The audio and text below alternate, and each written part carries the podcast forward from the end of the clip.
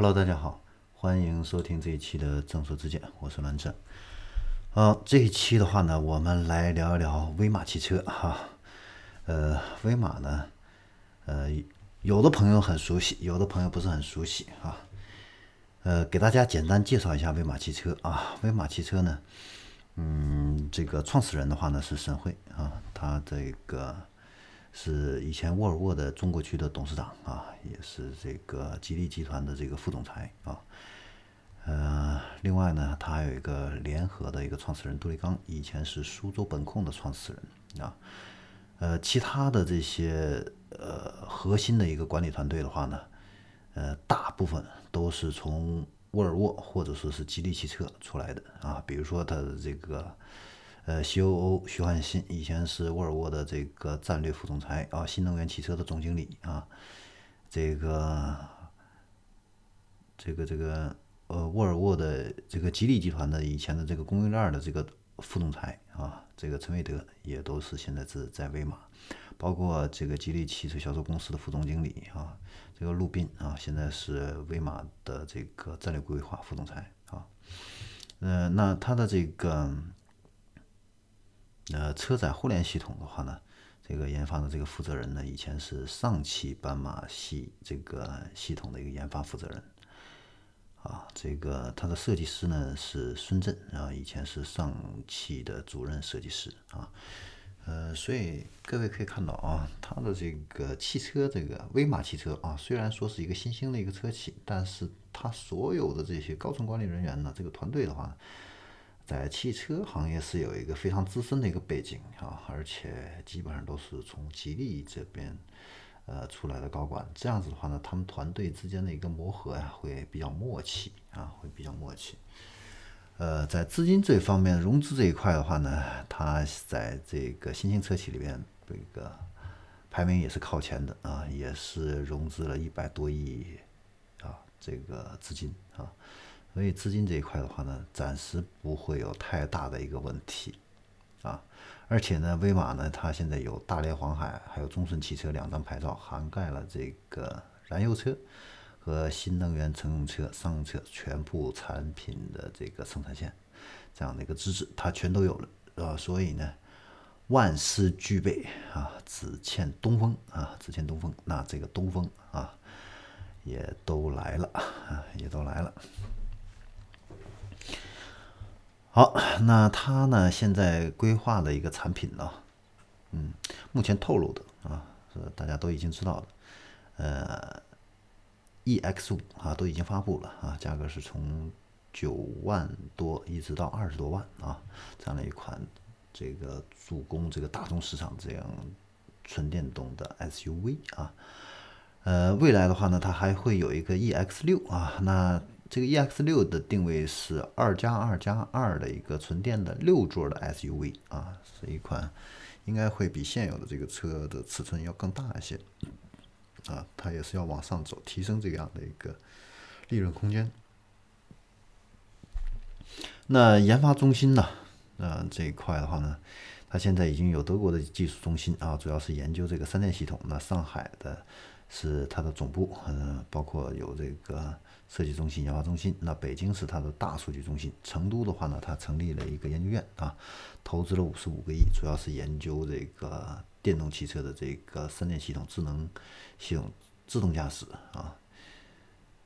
呃，然后也会有这样的一个智能交互系统的一个体验展示中心，还有这个自动驾驶的一个示范区。呃，所以我觉得他的这个团队呢，在这个汽车行业啊。做的时间比较久啊，所以对这个行汽车这个理解还是比较深的。那不管是核心的三电系统，还是自动驾驶，还是这个车载互联系统啊，嗯，他们全部都是自己研发啊，要掌握在自己手上。所以呢，也把这个未来的命运啊，牢牢的掌握在自己手里啊。所以我也是觉得它比较靠谱的一点。另外一个的话呢，就是它的工厂。不是说像这个蔚来啊、小鹏啊，暂时都是在找别人去代工生产啊。那威马一开始就是自己建工厂，那是在浙江的温州。目前的一个呃它的这个工厂占地是一千亩，大概年产是二十万台啊，二十万台，而且是可以实现一个非常现代化的一个工厂啊，可以实现一个定制化的一个呃生产，呃，所以这个也是给这个未来这个呃威马汽车这个产品的一个差异化啊。呃，差异化的一个销售啊，这个避免这个这个同样的一个渠道，同样的车型啊，到时候这个价格会有一些问题啊。呃，然后我们再来看一下这个呃威马的这个战略哈，威马提出的是一个幺二八战略，那就是基于德国技术啊，要调动全球的一个资源啊，围绕一个核心架构。啊，然后延伸出 STD 还有 PL 两个整车平台，那至少要出八款高品质的这样的一个智能汽车啊，这是他对产品的一个规划。两个平台八款车，那它的这个商业模式啊，跟领克很像啊，也都是从吉利那边出来的啊，所以嗯，一些思路想法啊都很类似啊。呃，主要是先建自己的一个体验中心啊，就是 Vma Space 啊，呃，然后的话呢，他也和这个资深的汽车这个经销商啊，呃，合伙建立这个体验中心啊，就是 Vma Store，还有这个维修充电服务站啊，Vma V 它是叫 Vma Station 啊，然后还有一个呢，就是这个跟呃。覆盖全国的连锁实体服务网络机构合作，最终建成一个综合的一个服务网络，叫 Vma Sport 啊。那它的这个模式的话呢，就把这个这个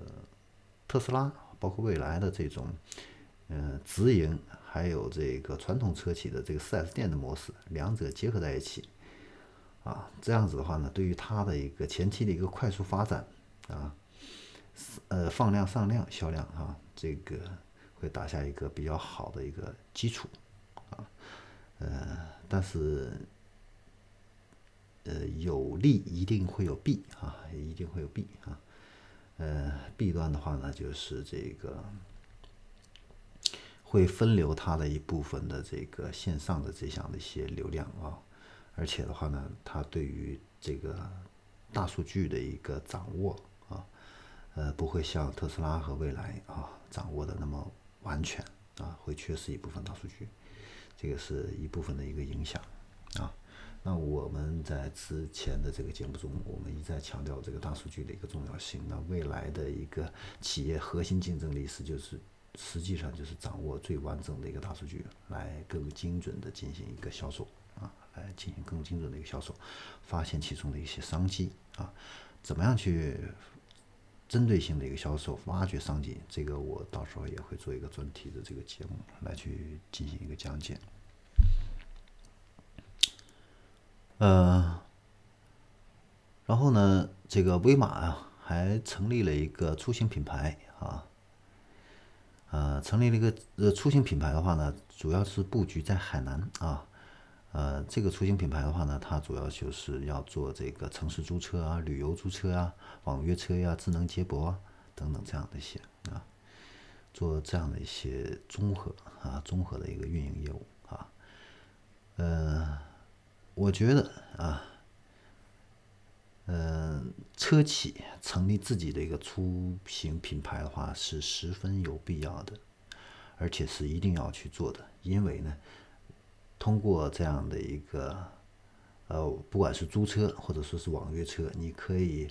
呃，获取大量的这些用户的有价值的一些信息，啊，注意是用户，不是客户，买车的是客户啊，用你的车的是用户啊，你可以获得大批量的这样的一些用户的一个数据，而且你可以把他们培养成为你的客户，甚至说是你的粉丝啊，所以呢。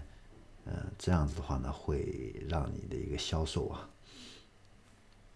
啊，对销售会有一个更大的一个促进，啊，这是出行品牌啊，对于车企来说，我认为是一个非常重要的，而且一定要去布局的啊。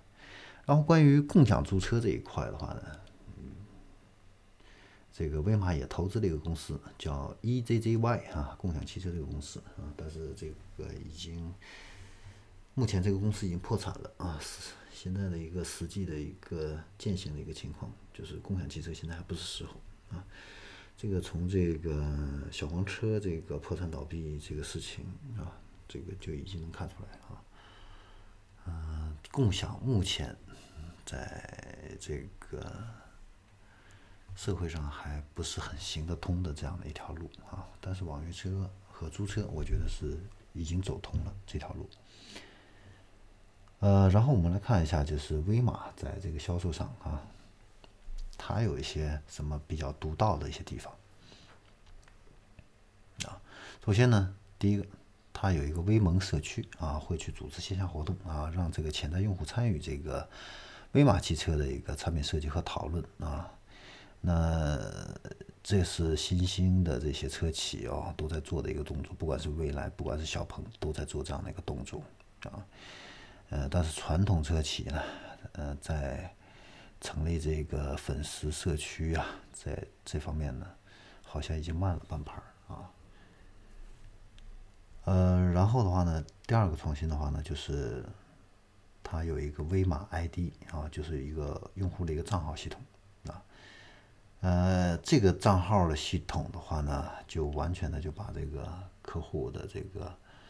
呃大数据啊具体化了。啊，具体化了啊，呃，那这个的话呢，也是，呃，你可以这个，这个这个这个这个大 ID 的这样的一个系统的话呢，未来的话呢，呃，会有非常强大的一个威力啊，那它会，呃，这一个统一的一个 ID 账号。这个客户的所有的一个信息，你像威马做的这个车载互联系统啊，未来如果我们要是做这个自动驾驾驶系统，呃，共享啊，汽车的一个共享，包括这个呃客户的这样的一些，比如说他买了一些什么保险呢？呃呃，这个车啊。什么时候发生碰撞了？出了什么问题？他联系的是什么保险公司？他打的电话都是打给谁？对吧？呃，通过这些大数据的一个收集，还有一个统一的这样的一个 ID 的话呢，这个会为威马来创造一个非常大的一个价值啊。然后威马还有一个创新的话，就是它在这个车辆的这个按键呢，它把车辆的按键全部都打造成了一个 AR 的一个入口。那这个用户的话呢，只需要打开这个威马自行的一个 APP，扫一扫啊，那这个部件的一个详细功能呢，就会展示在你面前，就是一个电子的一个说明书啊，这个也是一个很有意思的一个地方啊。嗯，这个第三个啊，还是一个关于大数据的一个这个这个威马所做的一个比较独到的一个地方啊，就是他把这个用户的这个。DNA 数据化，啊，通过就主要就是通过这个我们前到前面说到这个威马 ID 这个 Super ID 啊，来了解这个用户的一个习惯，呃，你的车辆设置喜欢设置成什么样？你充电时间都是习惯于几点钟去充电啊？因为我们未来也要去避开这样的一个充电的一个高峰，对吧？啊，就像我们的这个车间啊，我们也要通过大数据的一个统计来调配。呃，实行预约维修啊，来这个错峰啊，来进行一个维修保养。啊，他甚至还会了解这个客户对温度的、音乐的喜好啊，客户的一个行驶轨迹啊，那所有的这些汽车、这些行驶的这些数据，威马都会去进行一个收集啊。那未来的话呢，呃，会通过所有的这些数据收集啊，来分析，最终呢。来给这个客户提供这个个性化的这样的一些服务啊，呃，然后让客户呢能够停留在他的这个生态圈里面去。呃，充电这一块啊，嗯，它也有一个独到的一个技术，就是可以车辆充电分享技术。就是我车辆跟车辆，我这辆车没有电了，哎，旁边停了另一辆威马，可以给我这辆车来充电。哎，这个是它。首创的一个技术啊，充电十分钟就可以行驶三十公里，啊，这个车队出去的，如果哪个车没有电了话，这是可以救急的。比如说自驾游的时候，对吧？呃，而且呢，就是这个 4S 店也会提供这个专门的这个充电桩给这个用户使用啊。那你在这个呃等待维修的这个时候啊，呃，都可以给这个车进行一个充电啊。而且他们也会配备这个移动的一个充电车啊，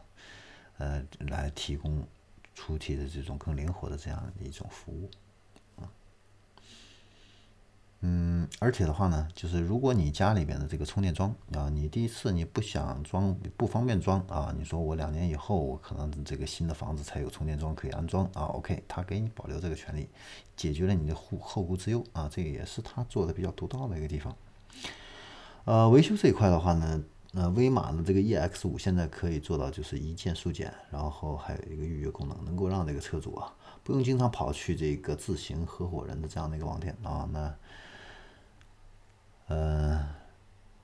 这个可以在家里边就可以进行进行一个这个自检啊，而且的话呢，你还可以去选择这个呃自己合适的这样的一个喜欢的这样的一个维修技师啊，作为这个自己车辆的一个私人的这样的一个维修技师啊，这都是威马做的比较独到的一些地方啊。呃，我觉得他做的一个比较成功的一个地方哦，就是他能够把这个传统的这个汽车销售和这个新兴的这个互联网的一个销售，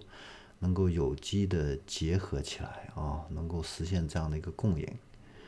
呃，我觉得这个是威马的一个非常独到的一个地方啊，这个也为这个目前的这个传统车企啊提供了这样的一个思路啊，提供了这样的一个思路。怎么样能够在未来的竞争中啊，能够不被这个新兴的这个车企给甩掉啊？那你说这个威马呢？这个车啊有这么多优点啊，啊有这么多优势，那它有没有这样的一些隐患呢？也有啊，就是单从目前来看，它还是缺乏这个三电的这个核心技术。这个三电就是指呃电池、电机、电控。那它的这个电芯是外采的啊，CATL 的啊，那这个自己做这个 pack，那这个驱动电机是精进的啊，精进电动的啊，呃，然后驱动电机的这个控制器目前是采购这个汇川的啊，那整车的这个控制器采购的是这个呃沈阳呃西科泰啊，那各位也都发现了。啊，它的这个供应商基本上都是这个本土的供应商啊，这也是为了降低他们自己的一个采购的一个成本啊。好，但是呢，降低了一个成本，也会带来一个隐患，就是本土的这个供应商啊，它的这个产品的一个质量的话呢，呃，会跟大厂的有可能会产生一些差距，会影响它的一个产品的一个品质。啊，你比如说前一段时间威马那不就是有这个车在这个工厂里面自燃了嘛，啊，而且它现在这个交车也交的比较缓慢一些，啊，也都是有很多一些质量问题要去去解决，啊，呃，然后另外一个的话呢，就是这个威马它的这个定价实在是太低了，啊，可以说是一个价格杀手，啊，九万到二十万之间，而且配置还非常高啊，那性价比非常突出啊。但是呢，嗯，另外一个反面的就是它的利润会很低啊。嗯，虽然它这个压缩成本压缩的很厉害，都是用的国内的这个供应商，嗯，